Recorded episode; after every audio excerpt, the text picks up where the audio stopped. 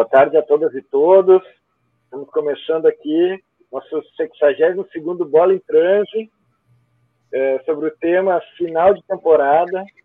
Hoje contamos com a presença do nosso queridíssimo Chico Éboli, Milton Ribeiro e eu, Ale Pandolfo. E esperamos aí que outros parceiros possam entrar ainda hoje, mas o final de ano justamente está corrido e esse também é o nosso tema. Bom, aqui nós estávamos na, na, na prévia aqui da, da conversa dos bastidores já tocando, trocando miúdos aqui.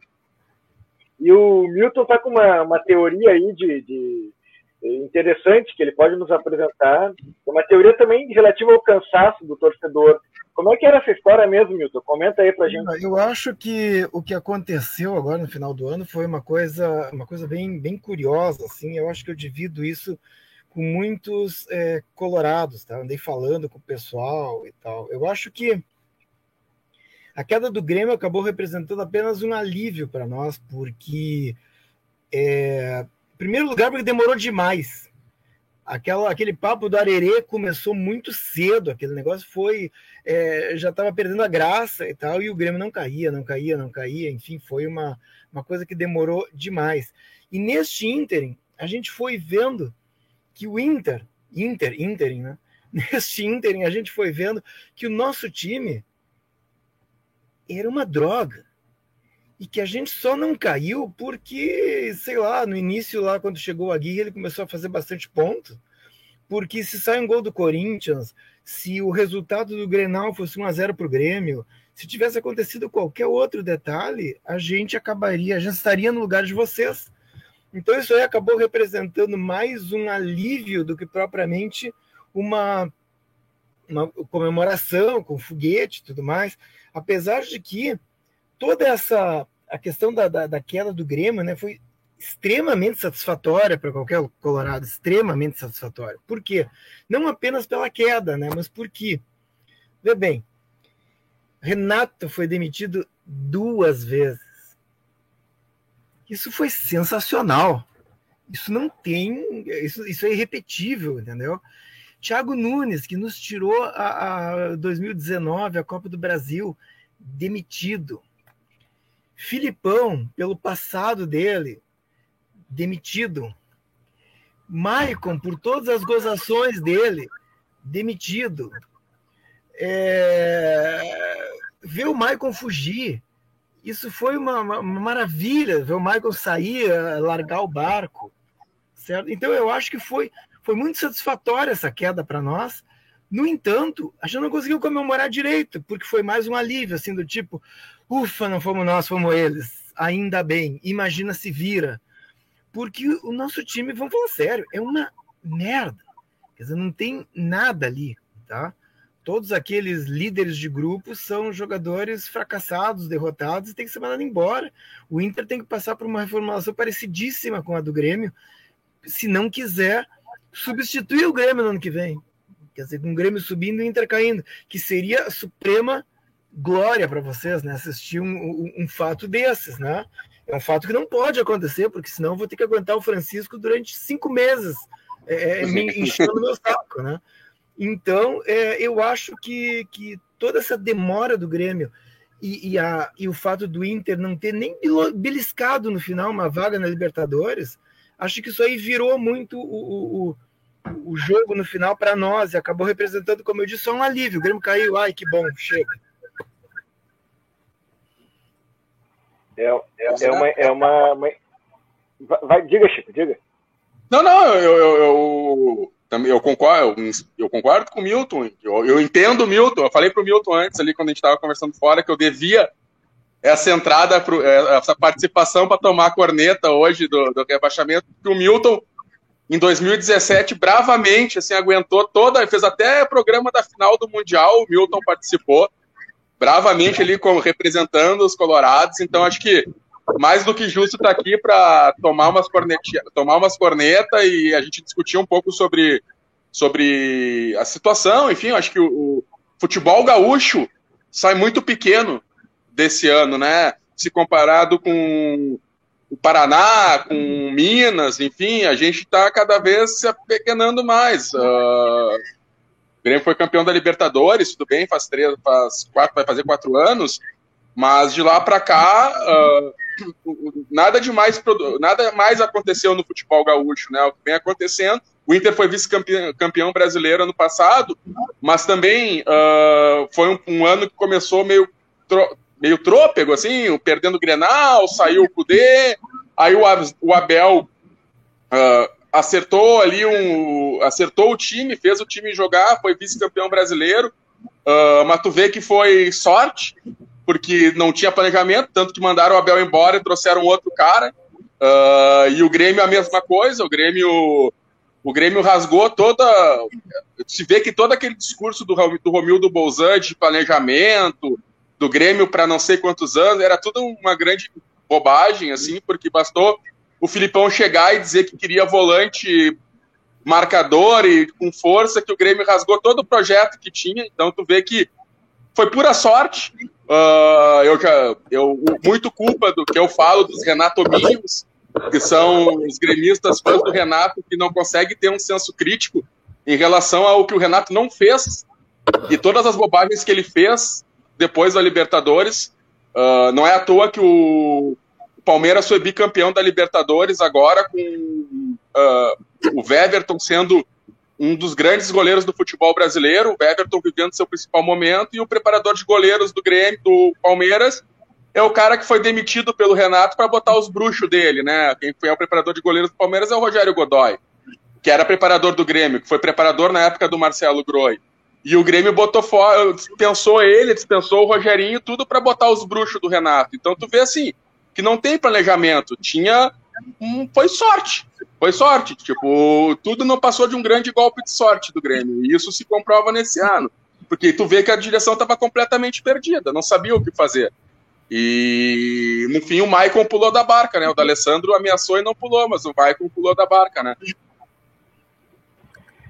É, é toda uma, uma problemática institucional, assim, né? A gente vem pensando muito sobre isso que o Grêmio rebaixado enquanto instituição, assim, né? Instituição uh,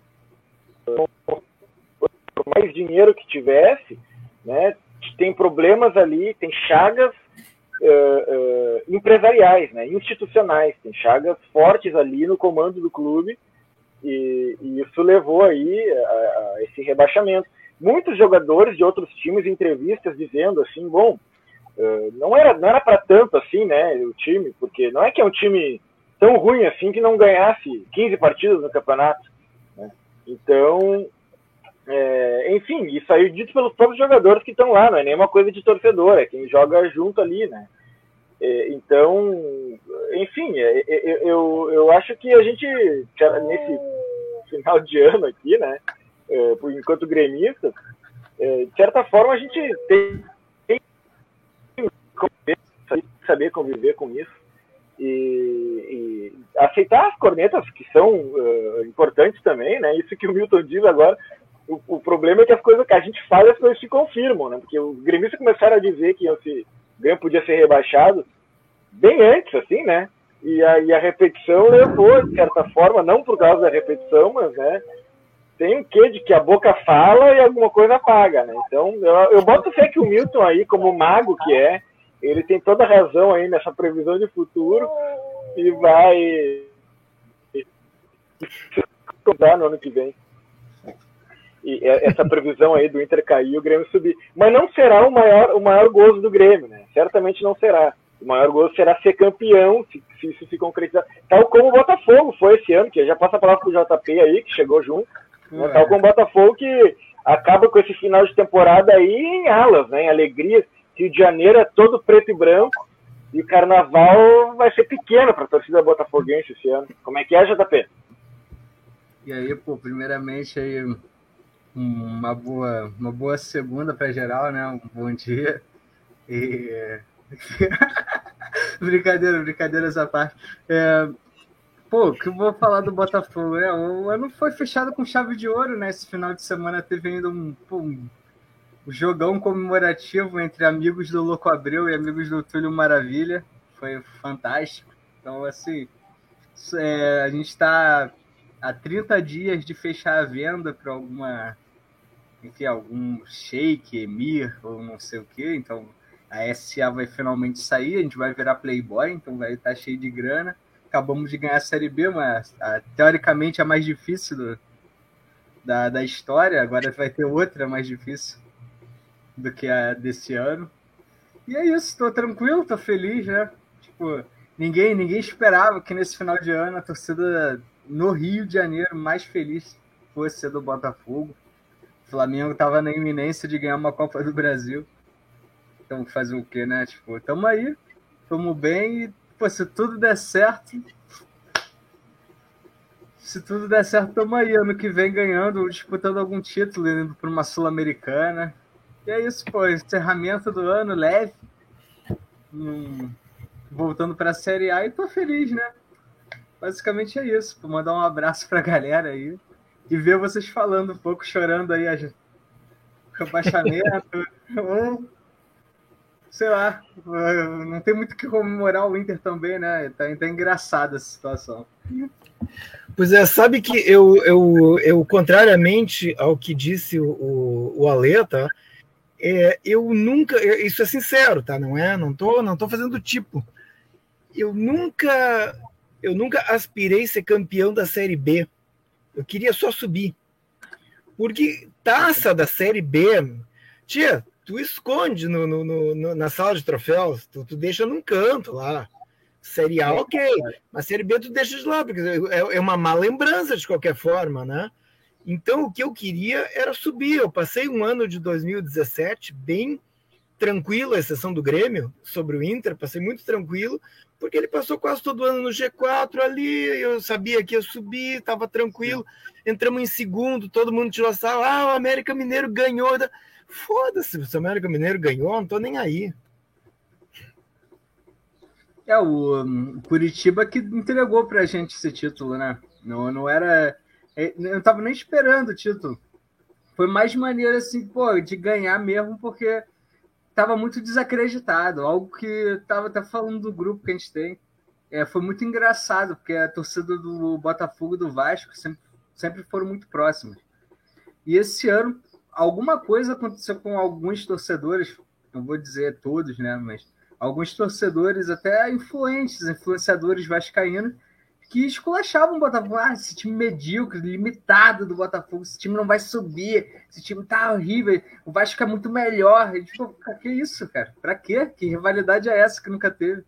Aí foi lá, a gente passou deles, enfiou 4 a 0 na casa deles e ainda foi campeão de quebra. Então, é isso. Não, não era o ideal, mas veio, tá, tá beleza, né? Só mais pela história, assim, pô, o time que geral desacreditava, os favoritos eram Cruzeiro e, e, e Vasco, e o desacreditado foi campeão.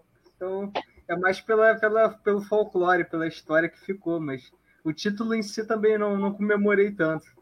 Fiquei mais essa, feliz com o processo. Essa fala do Milton aí, deu para perceber que machuca um pouco o coraçãozinho do JP, né? Porque o Grêmio, tudo bem, ainda teve a Batalha dos Aflitos, que serviu mais é para comprovar a imortalidade. Foi uma, uma prova dos nove para ver se era imortal mesmo ou não. E o Grêmio, de certa forma, comemora isso. Agora, o JP, recém-campeão aqui desse campeonato mais difícil do Brasil.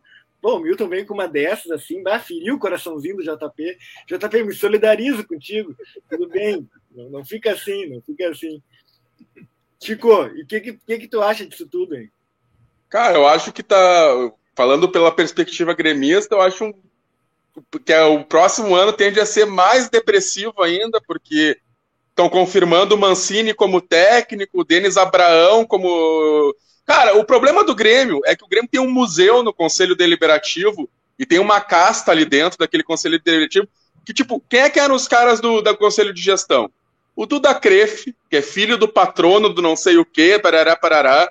O Marcos Herman, que foi vice do Grêmio lá em 98, foi o cara que vendeu o Rivarola, vendeu o Arce, vendeu toda essa galera para trazer Sérgio Manuel, Beto Cachaça, uh, Guilherme Pulamuro, toda essa turma aí que não rendeu nada pro Grêmio. Tipo, Denis Abraão, envolvido nos escândalos da ISL. Tipo assim, cara, o é, que, que tu espera do clube? É que nem eu digo, a, aquele discurso do planejamento, da gestão, era uma grande fantasia. Era uma grande fantasia. O Grêmio deu sorte Deu sorte que o Roger conseguiu montar um esquema ali com os jogadores que tinha, que funcionou. O, o, o, tinha um problema de gestão de grupo que o Renato, no início ali, conseguiu uh, contornar, mas quando precisou conhecimento, o Grêmio afundou. O Grêmio afundou. Tipo, e não tem perspectiva porque o Inter fez um movimento ali no início dos anos 2000 de limpeza do conselho deliberativo deles, né? Tu pode ter inúmeras críticas a quem entrou e tal, mas o, o Inter fez essa, essa transição do, do Império Otomano para um, uma nova, um novo grupo, né? Tu vai ver gente nova participando. O Grêmio é sempre o mesmo museu, é sempre aquelas mesmas pessoas, é sempre o mesmo grupo. Então, assim, eu, eu tenho. Eu, eu, tenho. Eu não, não, não tenho muita fé. Cara, o Grêmio vai subir. Porque segunda divisão, com, com o potencial financeiro que tem, com os joga com mesmos grupos, os jogadores da base que sobraram aí, tem obrigação de subir. Mas é triste tu ter que ver que tu vai ter que seguir aguentando o Mancini, aquelas entrevistas meio bêbado do Denis Abraão, falando nada com nada. Então, assim, cara, não é triste tu olhar para o ano que vem, assim, porque não, não, não, vejo muitas, muitas perspectivas de realmente se construir um projeto vencedor ou algo assim. Nós vamos seguir uh, meio morno, nem quente nem frio, assim, morno. Vai ser o ano do Grêmio. Fala, Milton.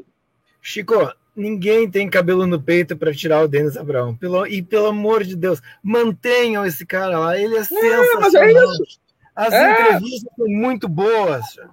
Eu, eu amo o cara quebrou o Grêmio. O cara eu, quebrou o Grêmio com a ISL lá. O que, que é, JP? Eu amo o Denis Abraão, cara. Amei essa figura, que isso, não sabia que existia esse cara. Pô, vi essa... Caraca, tava vendo os vídeos dele, caraca, cada entrevista pós-jogo assim, era, era um desastre, porque o jogo era um desastre. Aí eu ficava feliz, porque, pô, vai ter entrevista do Denis Abraão. Bora ver o que ele vai falar. Aí já na sequência eu ligava na live do Farid. Porra, era entretenimento garantido. Entre... Foi, foi uma beleza, eu amei. Essa reta final de brasileiro foi linda. É, não, não, não tira esse cara, tá? Ok. Não, não vai tirar. E se tirar, vamos botar outra naba. Vamos botar outro, vamos botar o. Vamos trazer o Marcos Herman de volta, vamos trazer essas figuras que não acrescentam nada mais pro clube, assim, que nem deveriam estar no conselho. Eu nem sabia que ele estava vivo ainda, o Denis Abrão. Muito mesmo, menos o Sérgio Vasques, que é outro cara que também é lá da década de 90. Então, assim, ó, tu, tá, tu não renova, tu não traz novas ideias, tu não oxigena o clube, tu tá sempre com essas mesmas figuras que estão querendo, na verdade, a projeção para ser presidente pra, por uma questão de status. O bom é que, como perderam, caíram, nenhum desses caras que estavam no conselho de gestão para ser presidente, tipo o Marcos Herman, tipo o Duda Kreff, tipo o, o Oderich, esses caras agora afundaram. Eles não vão conseguir concorrer a ser o candidato natural à sucessão do Romildo, né? Mas vai aparecer outra naba, Milton. Fica tranquilo. Vão tirar do, lá do museu, talvez, o, o Flávio Bino Júnior. Vão tirar o. Vão tirar alguém, vão tirar um cara para seguir afundando o Grêmio, porque é isso. O Grêmio tá essa grande bosta. Desculpe o termo. Tem, tem, tem o, mas tem um nome aí dentre, esses, dentre todos que tu falaste, Chico, que tu esqueceste, que é esse tal de Amodeu, né? Esse aí também é um dos grandes responsáveis, né? uh, por essa crise. Mas o Amodeu, mas o Amodeu ele, ele, é, ele é gestor, ele não é, ele não é conselheiro do clube, ele é um cara contratado para ser seu. A, a, culpa é de quem contratou ele, tá ligado? Tipo, é esses caras que contratam ele, na real. Eu tô falando mais dessa turma de conselho deliberativo que tá lá há 20, 30 anos e que não larga o osso. Sim, não, boto fé, não, não tava, não tava desdizendo os nomes que tu falou, mas acrescentando mais um, né? Quer dizer, esse, esse CEO aí é um daqueles que a quem o Kahneman se referia lá no início do ano, né? Não sei se tu lembra daquela entrevista que ele sim, deu, sim. dizendo, ah, tem coisa muito estranha acontecendo aí, não sei o quê, né? Tem uns caras que não entendem nada e estão dando palpite, estão dando pitaco. Então, eu, me parece que tem sim uma interferência de, de, de gestão empresarial né, uh, nesse âmbito. Inclusive, isso me, me remete a uma coisa que o JP falou, que já não, tem duas coisas que eu quero, que eu quero uh, passar para o JP, vamos ver o que, ele pode dizer. Né? Primeiro, algo que a gente até já falou da questão do clube empresa, nos encontros passados aí, que tem muito a ver com a questão da arenização. Né? Então o JP está comemorando isso, mas eu faço um alerta, é uma via de mão dupla, né? Isso aí, ao mesmo tempo, é muito perigoso. Não sei se vocês viram a questão do Cruzeiro, que pode ser vendido e se transformar, então, em um outro clube, né? Está tá iminência de acontecer isso. Eu vou até procurar a, a, o link da reportagem, vou botar no nosso chat para vocês é, darem uma olhada. E, e, a outra coisa que eu queria é, dizer para o JP, além de perguntar para ele desses riscos aí, o que, que, ele acha, se tem ou não, se é só alegria, a questão da empresa, é, é a questão do Douglas Costa, né? Que já deu tchauzinho para a torcida do Grêmio né, no último jogo, né? Praticamente cantou o arerê aí, ecoado tantas vezes pelo Milton. E, e agora o JP queimou o Douglas Costa umas edições atrás aqui, né? Aí só só depois eu fui entender. É que ele queria o Douglas Costa no, no fogão, né? É esse que era o plano dele. E aí eu quero ver, tem perspectiva, JP, ou de repente ele vai pro Flamengo, né? E aí, o que que tu acha? Pô, é, vou começar de trás para frente. Tipo, sobre o Douglas Costa, pô, eu gosto do Douglas Costa. Eu falei, eu acho que ele combinaria com a camisa, camisa do fogão, botar sete nele, pô, brabo.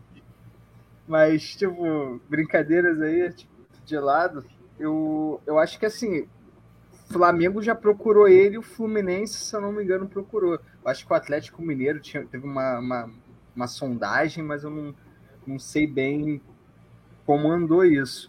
E por, sobre o clube empresa, é complicado, assim, porque a gente tem vários, vários exemplos horríveis, assim, no Brasil o Figueirense tentou ser, enfim, o, o Paraná também é, teve uma, uma experiência horrível como clube empresa. Só que, ao mesmo tempo, eu penso tipo, no tamanho do Botafogo, tamanho das dívidas do Botafogo e como ele chegou até aqui. E não foi como clube empresa, tá ligado? Foi como é, esse modelo é, sem fins lucrativos, é, societário, onde tem, como todo, como é, o Chico estava falando aí, e como acho que todo mundo sabe, é, todo clube tem um, um, conselho deliberativo, ou pelo menos um núcleo duro, de uma galera que está lá e acha que manda no clube, está desde a década de 80, 70, 90 e enfim, tá por aí, tipo, uma galera que manda, desmanda, não entende muito de futebol, tipo, pô, o Carlos, o o Carlos Augusto Montenegro é um dos caras aí que manda no Botafogo desmando. Pô, eu tava revendo esses dias o documentário dele, é, é o documentário sobre a conquista de 95. E ele se vangloriando de umas paradas que, tipo, folcloricamente, pro futebol a gente sabe que era assim na década de 90. Só que são complicadas de a gente se orgulhar, ou pelo menos é estranho um dirigente ainda se orgulhar disso. Ele falando, ah, é o contrato do, do Donizete, do Gonçalves e do Túlio Maravilha para 95 eu assinei no guardanapo. Tipo, porra, que merda isso, tá ligado? Totalmente, tipo, porra, maneiro, os caras foram importantíssimos pro título, é óbvio, mas isso daí em 95. Aí agora a gente vê, ele voltou junto com, com conselho gestor, que era ele, o Rotenberg, esses caras assim, o, mais repulsivo do Botafogo. E esses caras vieram, é, o Mufarrege também, é, contratando uns contratos mega esquisitos, uns contratos totalmente obscuros. É, o contrato do Pedro Raul, que foi um cara que pô, ainda fez uns gols e tudo mais, mas quando foi ver no final do ano, é, só pelos 15 gols que ele fez, o Botafogo tinha que pagar 10 milhões ou vender. Aí, tipo, tu não vai pagar 10 milhões no Pedro Raul. Aí tinha um outro maluco lá, um, o Lecaros, que era um peruano que trouxeram não sei da onde, falaram, não, ele pode dar certo. Aí ele jogou cinco jogos e não jogou mais. E todo mundo da torcida, ah, porque não tá jogando, porque não tá entrando, tá sendo nem relacionado. Aí fizeram um trabalho assim, a mídia independente, torcedores, jornalistas do Botafogo, fizeram uma pesquisa rápida e viram que tinham vários gatilhos no contrato do cara, que esse conselho gestor fez, e que se passasse de 15 jogos já teria que pagar é, 3 milhões para ele, tantos para o empresário e tudo mais. Então, assim, tudo isso culminou para a queda em 2020 do Botafogo. Isso daí é totalmente problemático como é, é esse modelo.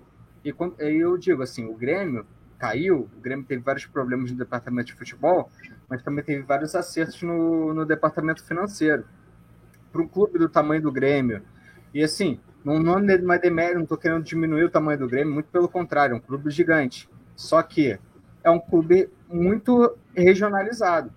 E quando a gente tem um futebol brasileiro como ele está dado, a gente sabe que as potências econômicas, assim, times que não vão quebrar, ou dificilmente vão quebrar, é, é Flamengo e Corinthians. Tipo, são máquinas de ganhar dinheiro. Que assim, década de. É, no início da década de 20 aí, do, do quer dizer, do, é, da década passada aí, dos anos 2000, o Flamengo estava quase quebrado. Mas o Flamengo consegue virar por quê? Porque ele tem muita grana. Ele tem, ele tem uma máquina muito forte, um, público é, que consegue mobilizar, consegue botar dinheiro dentro. Torcida muito grande, eles conseguem alavancar isso. Então só esses dois clubes não conseguem. O, o Grêmio, bem ou mal, acertos e erros, agora, enfim, combinou com o rebaixamento, acertou muito. Acertou muito em mostrar que existe um caminho é, profissional para você se, é, enfim, gerir o, bem um, um clube, mesmo num, num, modelo de sociedade sem fins lucrativos. Só que tem limite. O Atlético Paranaense agora falou que vai, quer virar clube empresa porque ele chegou no limite dele. Olha, ele para o modelo dele e também com todos os problemas assim, porque lá é meio esquisito a figura do Petralha, é, é, assim, é um cara que vai muito além do presidente, só que e assim, por uma gestão profissional, e mesmo sendo o clube é, nesse modelo que não é empresa, ele conseguiu, pô, alavancar é, patrocínios, ganhar títulos, equacionar dívidas, é, gerar receita. Isso é muito importante. Então, assim, mesmo para o modelo que não é o de, de sociedade anônima, é, é necessário no futebol atual, gostemos ou não, que tenha um mínimo de profissionalismo, um mínimo de compromisso e, e práticas ligadas ao mercado. Esse é o caminho que está dado para o futebol como moderno eu gostando ou não. E o Botafogo, como ele tá agora, não tem como, tipo, manter. O, cara tá agora, a gente tá com um skill bom, a gente tá com, a gente tá com uma estrutura boa. A gente meio que virou uma chave no Botafogo e falou, olha, se a gente não mudar o mínimo, fudeu, vai fechar, acabou o clube. Se não me dá o mínimo. E agora, tipo, mudaram o mínimo, a gente fez um trabalho muito bom esse ano, voltamos para a Série A, mas os, o CEO já falou, olha, como tá, a gente está enxugando o gelo. Tem que ver a sociedade, porque infelizmente é eles degradaram, eles acabaram tanto com o clube que a única alternativa agora é virar SA. Tá com uma dívida, o Botafogo ele, ele gera tipo aproximadamente uns 300 milhões, assim, 200 e pouco, quase 300 milhões. E tá com uma dívida de quase um, um bilhão. É um clube que não é o Flamengo que gera tipo um bilhão ano é um clube que gera 300, 200 que é comido por, por, por penhora.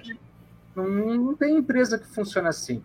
A SA ela vai vir pra, equacionando dívida, pagando os credores e botando dinheiro novo, que é isso que a gente precisa. Então, querendo ou não, infelizmente, infelizmente agora, porque assim, pelo menos ainda tem uma saída, mas é a única saída. Mas enfim, falei pra caramba, mas basicamente era, é, é isso. Foi tribom, foi tribom. Alta explicação. Pã, não para de entrar mensagenzinha aqui no bate-papo. Acho que o Moisés está enlouquecido querendo participar com comentários e afins ali. Algumas, é. eu, já, algumas eu já subi aqui, até a, até a última aqui agora, que eu não tinha subido ainda, que ele postou um minuto. Tá. Não, não, só, só pro... Agora vou ter que sair, mas. Queria que vocês comentassem sobre a nova hegemonia. Desculpa, Pã. Flamengo Palmeiras na frente, Atlético Mineiro e Corinthians correndo por fora. Vamos comentar isso então, já que, já que ele é o chefe, né? Não tá, mas mesmo assim nós temos que respeitar o chefe, não tem erro. Eu só queria, eu só queria fazer um adendo na relação do Amodeu, porque eu acho que a fala do Kahneman não foi para o Amodeu. A fala do Kahneman foi para o Renato, foi para a gestão de futebol, que naquele ano demitiu o Rogerinho e demitiu o Rogerão e trouxe dois bruxos do Renato. Trouxe um cara para preparação física, era um cara que estava na Tailândia há 10 anos. Tu tira o cara que é preparador físico da seleção brasileira e tu traz o cara da Tailândia. Então isso aí não tem nada a ver com o CEO, isso aí é bruxaria, bruxismo, isso aí é o Renato. Fala, Milton. É o seguinte, eu quero dizer que eu e o JP, a gente discute Grêmio por entretenimento, tá? O que acontece? O que acontece? Não adianta, para ti vai ser, vai ser a mesma coisa se colocar Marcos Herman, tá? Para nós não. Porque o Denis Abrão é puro entretenimento, entendeu? E o Marcos Herman é um cara completamente sem graça. Eu imagino que, inclusive, ele irrite mais vocês do que o Denis Abraão. Mas o Denis Abraão, pô, o Denis Abraão é sensacional, tia. Não tirem esse homem, pelo amor de Deus. Nós precisamos do folclore no futebol. Deixa assim. Uh, mas em relação ao, ao que o Márcio falou ali de Palmeiras, Flamengo, uh, a gente tinha já comentado, quando a gente estava fazendo lá em, em 2017 o programa, e na época os três times principais eram Palmeiras, Flamengo e Cruzeiro, né? E a gente já dizia que eram três tipos de gestão.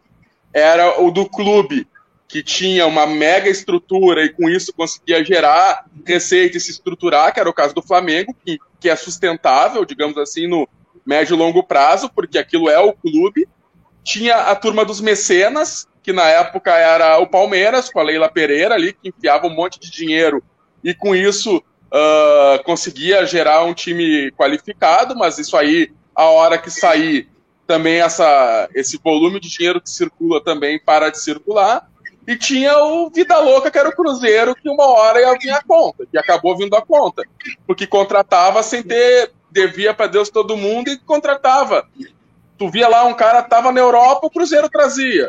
Ah, trouxe fulano, trouxe Beltrano, e aí estourou do jeito que estourou, porque uh, porque não tinha, não tinha de onde tirar dinheiro para isso, né?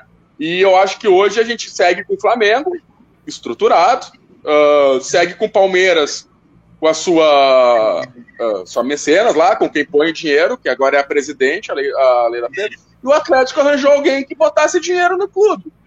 E, na verdade, é isso. É um, é um, foi um clube que conseguiu lá ter alguém para enfiar um monte de dinheiro e, com isso, conseguiu montar, montar uma equipe. Mas uh, não sei se o do Atlético é, se, se é sustentável no longo prazo, assim como o Palmeiras, no sentido de que na hora que esse pessoal sair da gestão, esse dinheiro que hoje circula para de circular também, né? O caso do Corinthians é parecido com o do Flamengo, no sentido de que ele tem patrimônio de torcida. Tanto que o Corinthians está quebrado e tu vê lá, está quebrado no sentido de que tá devendo, tem que pagar o estádio, tem que pagar um monte de coisa, mas lá, trouxe o William, trouxe o Juliano, trouxe o Renato Augusto, trouxe o Rogério Guedes, o Roger Guedes, desculpa, tá falando agora, vai trazer o Paulinho, enfim, tu vê que os caras estão investindo porque eles têm de onde tirar depois, né? Tipo, eles têm um respaldo da torcida. Então, acho que a gente ainda uh, saiu o estilo Cruzeiro, porque eu acho que o Cruzeiro mostrou que a conta vem. Uh, não adianta tu ficar gastando sem ter de onde tirar, porque uma hora tu vai ter que pagar. E hoje eu acho que o Cruzeiro, tipo, o Cruzeiro vai passar bastante tempo para conseguir chegar a para chegar a 50% do que era, porque se tu for pensar ali nos anos, ah, nos anos 2000, o Cruzeiro era uma potência do futebol brasileiro, assim. Tipo, o Cruzeiro era uma, tinha gestão, o Cruzeiro foi bicampeão brasileiro não faz muito tempo, uh, foi bicampeão brasileiro ali no início dos anos da década de 2010, e hoje tá isso, hoje é um clube que não tem nem jogador. Tipo, tu vê o, o elenco do Cruzeiro, eles estão contratando Pará, pra, com 35 anos, para resolver o time na Série B. Aí tu vê que, tipo, a conta veio e é alta, né? E vai demorar muito tempo para ser paga. Em vez de chamar o Edilson, né? Mas é o seguinte, ó, o Zé, ele tá, ele tá dizendo aí que tá assistindo o programa. Acho que ele poderia ser chamado. Pô, Zé, porque também é mais um. O Zé pode falar sobre o nosso querido Brasil de Pelotas.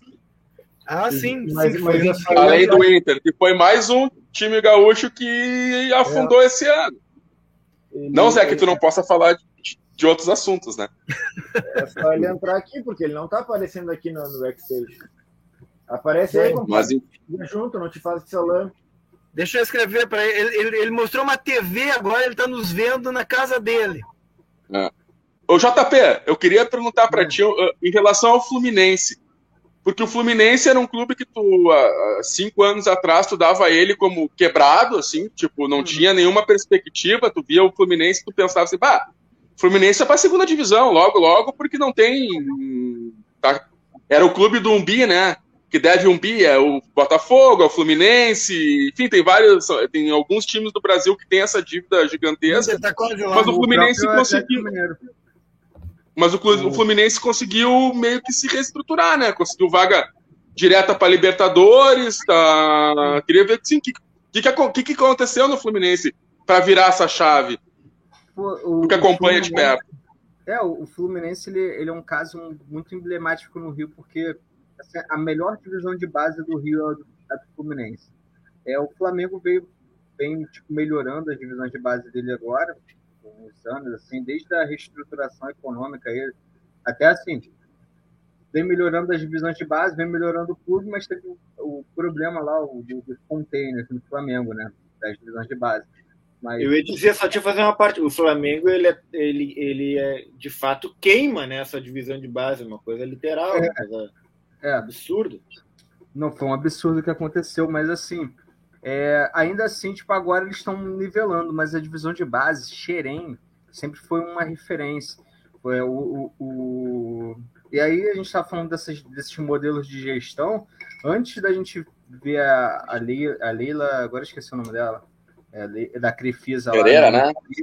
Leila Pereira no, no Palmeiras, o Rubens é, Menin no, no Galo, a gente tinha o Celso Barros e a Unimed no Fluminense. E aquilo sim, pô, já botava muito dinheiro. Para além do time, que eles montavam times excelentes, chegou a ser vice da Libertadores, é, eles também investiam muito na, nas divisões de base, na, na, em Xerém, que além de ter um pessoal muito qualificado, e pô, uma, garotos também tipo, muito bons, tem é, uma estrutura que dá tipo, toda, toda a base para eles. Então, assim, o Fluminense ele ainda está com uma dívida muito absurda.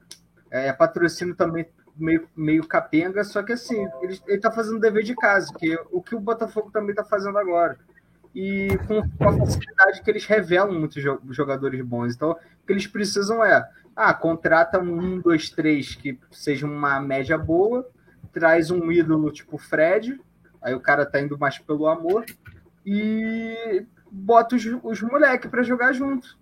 Pô, aí vem assim, aí um dos, tipo, ah, bota quatro moleques, dois estouram, eles já conseguem vender, mas você já vê que eles vendem muito rápido, que já mostra o problema deles que ainda encaixa.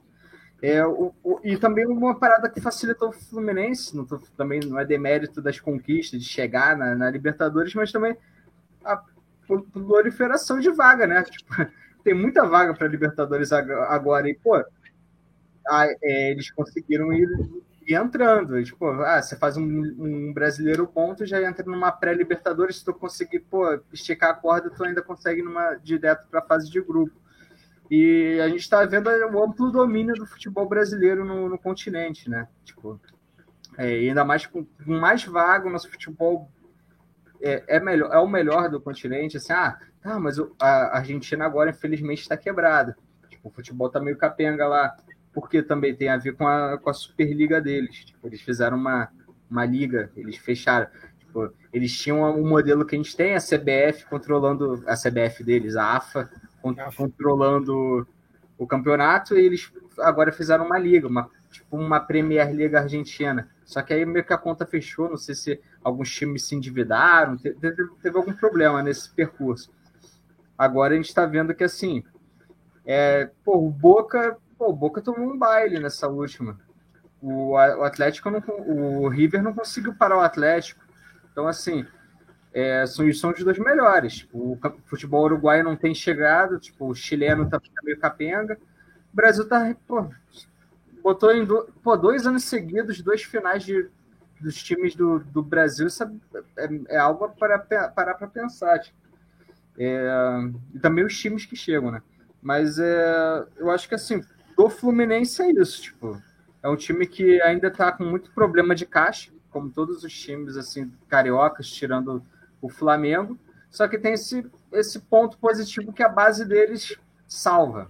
A base do Fluminense é algo assim absurdo. Eles revelam, revelam jogadores bons, revelam bons valores e, e, e assim, não é tipo, porra, ah, Flamengo mandou o Vinícius Júnior. Pô, Vinícius Júnior é uma puta venda, pô, jogador bom. Mas a parada dos jogadores do Fluminense é que eles rendem no time. Antes de ser vendidos, eles rendem um, te um tempo no time. Você, tem uns moleques no Fluminense que arrebentaram esse ano.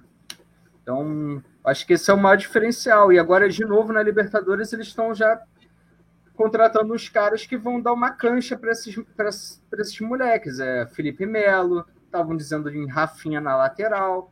Uma galera que vai ajudar. Eu quero ver o time do Fluminense ano que vem. Tá falando também o William, William Bigode lá do, do, do, Palmeiras. Acho que isso daí vai ser uma diferença. E só um adendo, assim, mudando totalmente de assunto. Tipo, é, tava pensando assim, na última rodada, quando o Grêmio tava no limbo, assim, para cair, eu pensei, cara, entre Grêmio e Juventude, tomara que vá o Grêmio, porque eu tô louco para pegar o Juventude, eu quero amassar o Juventude ano que vem. Tenho uma raiva, eu odeio Juventude. O Grêmio, beleza, assim, que pena, mas assim, é o momento, é o momento, assim, de amassar o Juventude. Mas eu precisava só dar esse, esse, esse ponto. Vocês começaram a falar de Brasil de Pelotas, eu estava sentindo que daqui a pouco ia, ia vir algum papo sobre Juventude. Eu, queria mandar que ano que vem aí Tamo dentro, vamos amassar esses caras. É a vingança. A vingança de, 80, de 99. O, o nosso problema, JP, é o problema do Inter, é a tal da Chapecoense. Todo mundo tem pena, né? O que aconteceu com a Chapecoense, mas a Chapecoense sempre complica com a gente. Não esse ano, né? Porque esse ano eles estavam realmente muito fracos. Mas sempre complica com a gente. A gente tem um ódio da tal da Chapecoense que eu vou te contar. O mas... Fluminense também apanhava muito da Chapecoense, não sei porque acontece, tá ligado? Mas... É, gozado isso, porque, porque a Chapecoense, bom, enfim, nunca, nunca alcançou grande destaque nos brasileiros, nunca chegou a uma Libertadores tal, mas, mas com o Inter sempre ganhava, principalmente lá, em Porto Alegre perdia é, ou empatava, e o Grêmio ganhava as duas sempre, era seis pontos certos. Isso aí, evidentemente, nos incomodava muito, né? principalmente os seis do Grêmio, né? os seis pontos do Grêmio e o um ponto que a gente fazia para o campeonato neles. E tem uma coisa aí que, que eu queria ressaltar daquilo que o Mosh estava colocando antes, que é a pergunta, né, que era assim, se essa nova hegemonia vai se consolidar, tal como na Europa, por exemplo, com Madrid, Barcelona, o, Real Madrid, o Atlético de Madrid, né, é, ou a gente vai continuar alternando aqui. Acho que isso que o JP manifestou agora, de repente, dá uma boa visão. Quer dizer, o, o Fluminense é uma força que, que vai chegar, né? Provavelmente no ano que vem. Segundo o prognóstico, ele confirma no que o JP está dizendo. É, eu, eu acredito numa certa alternância, assim. Eu acho que não é que vai, vai perder dinheiro Flamengo e Palmeiras, não é que é, assim vão cair bruscamente, é, é, mas eu acho sim que tem certos ciclos. O, o, Flamengo, há pouco tempo atrás, estava. Uh, não estava ganhando muita coisa, estava meio, meio mal, do, não, digo financeiramente, mas inclusive também financeiramente com altas dívidas. E, e, e depois se reergueu de uma forma que está, são uns bons 10 anos, está difícil de, de, de, de, desbancar o Flamengo. assim? Uh, agora, eu, eu, acho que assim tem uma certa circulação. O Atlético Paranaense, gente, que, que foi quase rebaixado esse ano e foi campeão da, da Sul-Americana. Ele estava ali até penúltimo, penúltimo, ante penúltima rodada, estava a um ponto da zona, né? E, enfim, eu, eu acho que tem muito essa coisa da rotatividade aqui. Eu faço um paralelo com o seguinte, né? Esses dias, uma, não sei o que vocês eh, vão achar, se vocês vão gostar ou não, esses dias uma amiga estava dizendo assim, ah, eu conheci meu um querido amigo meu aqui, o querido meu querido namorado aqui, eu, eu, eu consegui, eu, eu, eu, encontrei ele pelo Tinder, né? Aí eu brinquei, bah, tem, existe amor no Tinder. E aí ela disse, ah, os algoritmos funcionam, funcionam. Aí, aí eu peguei e disse assim, olha, é, sim, funcionam, mas eles não podem funcionar sempre. Porque se eles funcionarem sempre, o aplicativo vai desmontar, porque se, se ele fizer que, com que cada pessoa de fato encontre outra, ele vai perder circulação. As pessoas vão se encontrar e ele não vai ter mais sentido de existir. De certa forma, o futebol tem um pouco disso. Quer dizer, se o mesmo ganhar, se, se ficar, no Brasil especialmente, se ficar hegemônico sempre esses mesmos times, o, o, o, a troca financeira exigida por bolões, exigida por uh, jogo do bicho, jogos, né? É estilo de jogo do bicho, por esse tipo de patrocínio, Bet Sport ou outros que estão financiando o futebol brasileiro atualmente, eles vão ter que parar de, de funcionar, eles vão ter que parar de existir. Então, é, é, é relativamente assim é, é exigido essa, né, que, que ganhe uma competiçãozinha lá, uma Sul-Americana, uma Copa do Brasil, né? O que não muda em termos financeiros, como o JP estava colocando, a posição do Flamengo, não é isso que eu estou dizendo. Né? Eu acho que o Atlético Mineiro é um time que eu gostei muito de ver o Atlético Mineiro assim jogar esse ano. Fiquei muito feliz que o Atlético Mineiro foi campeão. Achei que foi super merecido. Né? Uh, o, contrataram vários jogadores importantes, alguns que já estavam jogando aqui no cenário nacional e não estavam sendo valorizados como mereciam, como o próprio Vargas, né? Uh, chileno. Queno. Então, Queno, bem lembrado, Milton, né?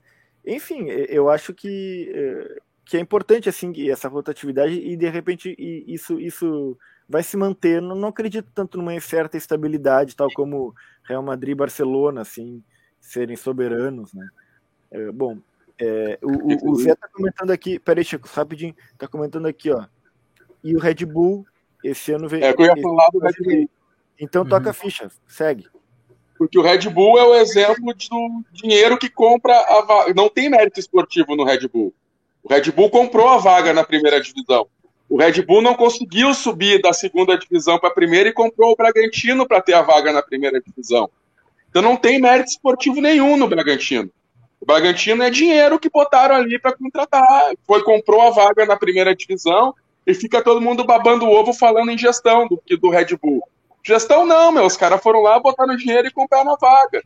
Então, assim, uh, o dinheiro hoje é não, não se faz futebol sem dinheiro e o dinheiro hoje controla. O Atlético Mineiro, o Atlético Mineiro uh, era um time que estava endividado, não chegava a nenhum lugar, não ganhava nada, enfiaram dinheiro ali, tá lá em cima, sabe? Tipo, hoje, e eu acho que cada vez mais o que vai acontecer é dinheiro, cara. O dinheiro vai mandar no futebol. Uh, não, não, nós não vamos fugir disso. O Corinthians, por exemplo, que estava falando, que é sazonal, o Corinthians com o Tite na época do Tite ali, o Corinthians ganhava tudo. Tava saudável e conseguiu uh, afundar em dois, três anos e agora tá voltando, assim, de ciclo. Mas eu acho que daqui para frente, no futebol mundial, isso também o que vai mandar vai ser o dinheiro. Quem tem dinheiro vai se dar bem, quem não tem dinheiro vai afundar. Porque não tem como tu competir. Cara, tu contratar Hulk, Diego Costa, Nath, Nath Fernandes, é, o Guilherme Arana, Cara, isso aí só metendo muita grana. E isso aí não, não, não, não é o clube que vai conseguir gerar esse dinheiro para comprar isso. Pelo menos na grande maioria dos clubes. É alguém que vai lá e enfia dinheiro. E qual é o mérito esportivo disso? Tu não formou um time, tu comprou o time, sabe? Tipo, é, é, perde. Pode ser uma coisa de quem, quem não tem um mecenas e tal. Mas para mim o futebol cada vez perde mais graça, assim, vai perdendo graça porque não vem um cara, vai lá, enfia um monte de dinheiro e aquele time vai ficar lá em cima por um bom tempo. Na Europa tá assim também, né? O cara do o do Bayern tava, o presidente do Bayern tava tirando dando uma cornetada no, no cara do City, né? Que o, o cara do Bayern para chegar onde chegou teve que fazer todo um trabalho esportivo, parará, parará, para poder juntar dinheiro para contratar. E o cara do City simplesmente vai lá no shake e pede mais dinheiro para fazer para contratar jogador. Assim. Então, uh, cada vez mais, eu acho que isso vai acabar refletindo também no interesse das pessoas no futebol, assim, nessa paixão que a gente tem pelo futebol, que vai acabar meio que, de, que eu, eu, acredito que vai se perdendo um pouco, porque no fim tu já sabe uh, o que, que, vai acontecer, porque aqueles que têm mais dinheiro vão acabar sendo os que vão chegar lá na frente. Porque é difícil de tu competir, sabe? É difícil de tu por exemplo, o Red Bull resolveu entrar, subiu, foi nas categorias de base dos principais clubes brasileiros e começou a contratar um monte de gurizada, pagando 10 milhões, 5 milhões, 8 milhões. Cara, 10 milhões, o Botafogo não tem para pagar um cara consagrado, o Grêmio não tem para contratar o cara. E, uh, o Inter não tem para contratar o cara, sabe? Mas eles têm um dinheiro que vem de fora e vai fazendo. Então, isso uh, eu acho que vai acabar mudando também um pouco o, a fotografia do futebol brasileiro no médio e longo prazo. Assim, nós vamos ver uh, times uh, novos surgindo a partir do aporte de dinheiro, simplesmente de dinheiro. Assim, o que vai definir o equilíbrio de forças no campeonato deixa de ser um pouco mérito esportivo e sim quem tem mais grana para botar para contratar jogador. Porque quem é, como é que tu compete com um time que contrata o Arrascaeta, o Everton Ribeiro, o Gabigol e o Bruno Henrique numa temporada? Sabe? Tipo, como é. E o Flamengo tem dinheiro, o Flamengo tem por questões de torcida, por questões de patrocínio. Mas aí tu chega no Atlético Mineiro esse ano os caras resolveram, ah, vamos montar um mega time. E aí tu olha o elenco do Atlético Mineiro, tu não acredita, porque, tipo, cara, é muito jogador ganhando muito dinheiro, e isso não se sustenta no futebol brasileiro. Tipo, não. O futebol brasileiro não gera uh, dinheiro a tal ponto de que tu possa manter isso de uma forma sustentável no longo prazo, né? Uh, então eu acho que o Red Bull tem, uh, ele é uma força que vai vir para ficar, mas ele tem, ele não tem, ele tem pouco de mérito esportivo e tem muito de dinheiro, porque se fosse por mérito esportivo eles teriam que ter, ó, subiu da C para B, subiu da B para A, como o Red Bull, como o RBR, que é o time lá do de São Paulo que ainda existe, né? Mas eles no fim acabaram comprando a vaga, compraram o clube e não tiveram.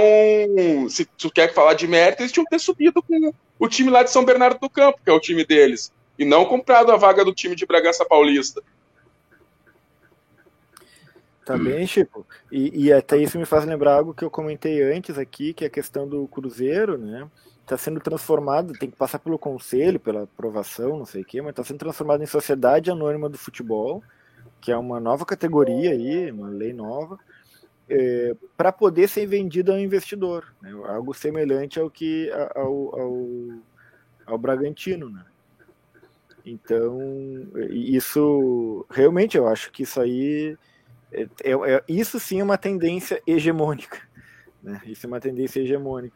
Eu concordo que isso tira um pouco assim da né? o torcedor ele também vai se adaptando, né? A, é. a situação porque a paixão ela é muito forte. É, mas isso tira um pouco, que ainda mais. É, é, engraçado, porque quanto mais tira o nosso idealismo, mais a gente investe esse idealismo em outras fichas, né? É, mas é, há, há, anos que esse idealismo em relação ao futebol, essa coisa de paixão, né, vem caindo pelas tabelas, assim, né? E isso aí tende mais, cada vez mais a, a, a fazer cair, né, essa, essa história, assim. Eu acho que a gente pode fazer uma última rodadinha, gurizada. Já estamos aí há quase uma hora juntos, né? Vamos fazer uma rodadinha de despedida então desse ano aí. E, e aí a gente dá tchau pra galera. Quem quer começar? Pode ser eu. Ah, tá. JP, não, vai.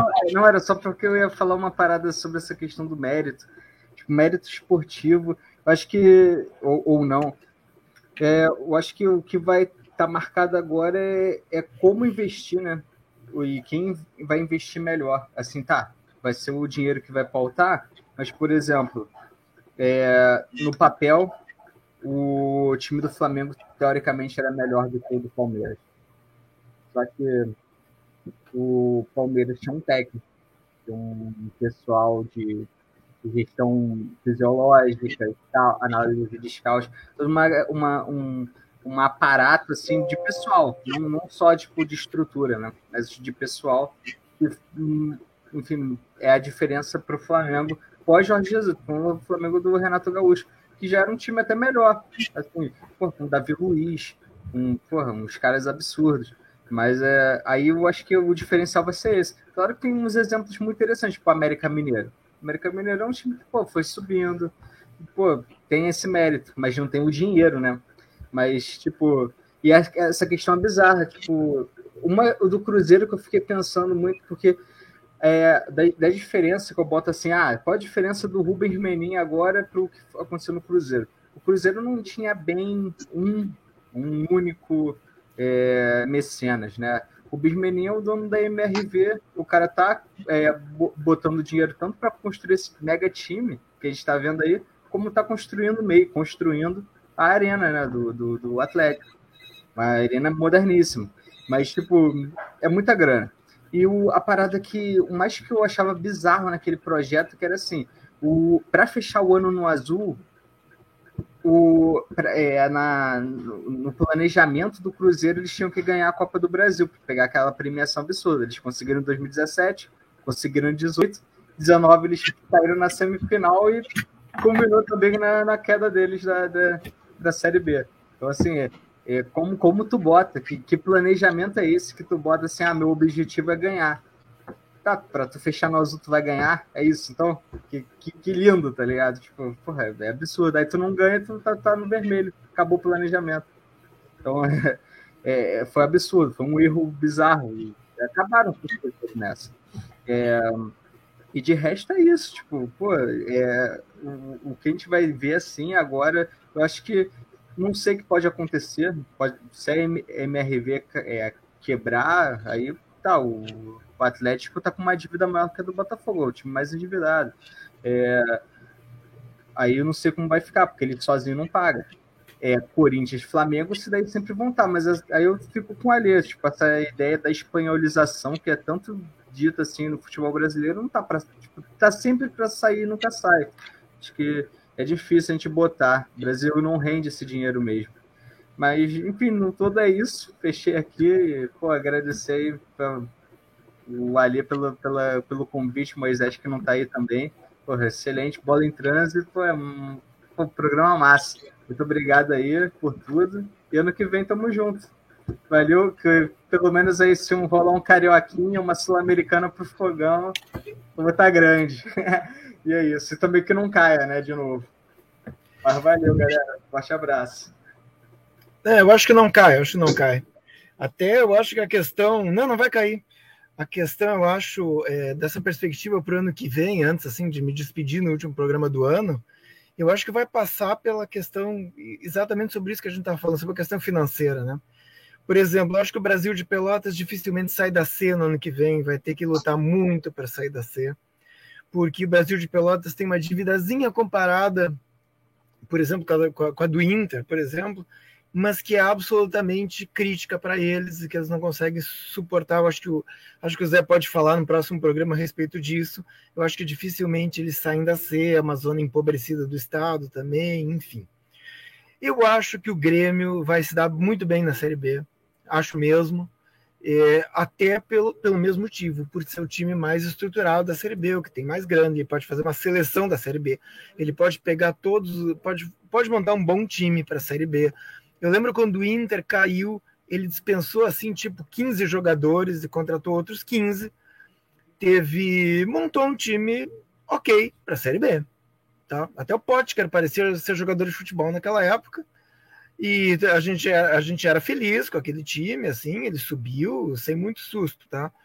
O Inter eu realmente tenho, eu temo pelo Inter no ano que vem, eu acho que é um.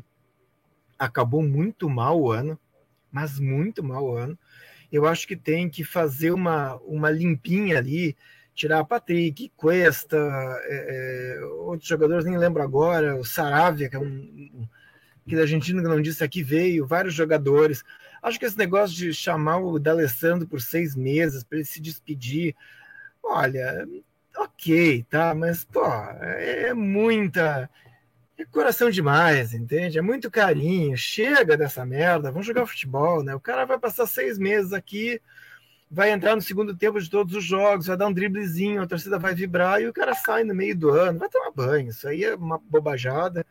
Mas, enfim, eu acho que, que, o, que, o, que o clube tá, tá metido nesse problema aí, porque a torcida ama o D'Alessandro.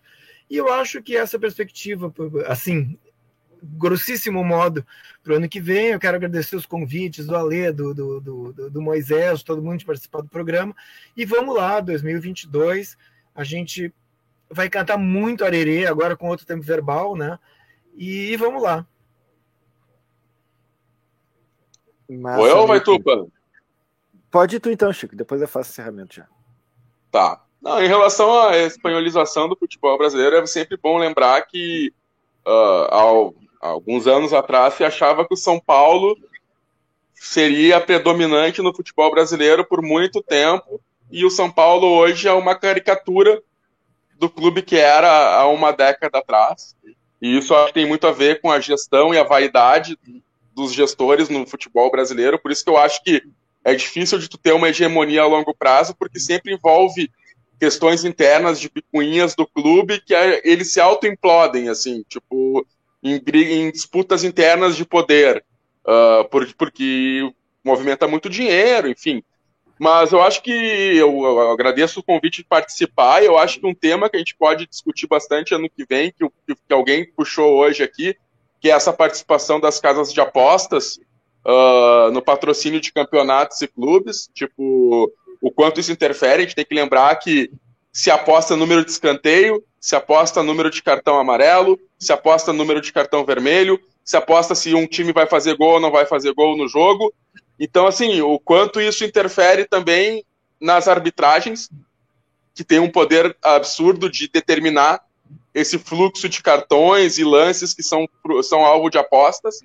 É uma arbitragem que não é profissional, que é uma arbitragem que é amadora e que está muito sujeita daqui a pouco a essas máfias de apostas estarem trabalhando em cima. Eu não acho que seja por acaso esse caos da arbitragem brasileira, mesmo com o VAR. Eu acho que isso é uma coisa que deveria ser discutido a mais a fundo, assim, de quanto esse dinheiro que rola das apostas interfere no, no futebol dentro de campo, assim.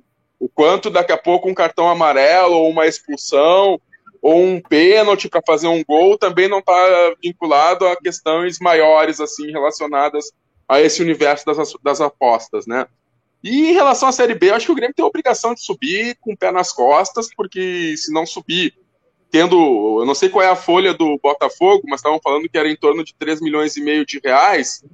A do Grêmio estão projetando para o ano que vem 7 na Série B. Bom, se com uma folha de 7 milhões na Série B tu não conseguir subir, fecha o clube e vai para casa, né? Porque é muita incompetência. Então eu acredito que. E em relação ao Inter, eu acho que é isso aí que o Milton falou, é o fim do ciclo, né? O, Ronald, o Rodrigo Dourado, que ele não falou também, que é outro que tá aí, enfim, Moledo, que eu nem sei se ainda tá no Inter, mas se tá, tá machucado, mas segue ali no vestiário, tu vai ver ali vários caras que estão lá já faz um tempo que fazem parte desse, desses últimos anos do Inter que agora precisa dar uma arejada, né? Então, eu, em, em, relação ao programa, eu agradeço o convite e a gente volta então ano que vem porque tem, vai certamente tem muita coisa ainda para se discutir e muita coisa que vai acontecer agora durante essa intertemporada de times que vão surgir com muito dinheiro, de times que não vão ter dinheiro para contratar e nós vamos ter um caldo legal para abrir o ano que vem já falando sobre futebol. Massa, muito boa todas as falas de vocês.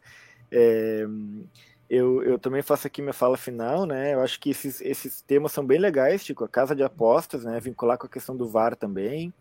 Uh, até inclusive me lembrei que tem, tem um tema que o Chico tinha sugerido para essa edição, depois a gente não se organizou direito, e talvez isso possa ainda ficar para uma das edições iniciais do ano que vem, que é a questão da vacina do Covid no futebol ou no esporte em geral, né, melhor dizendo.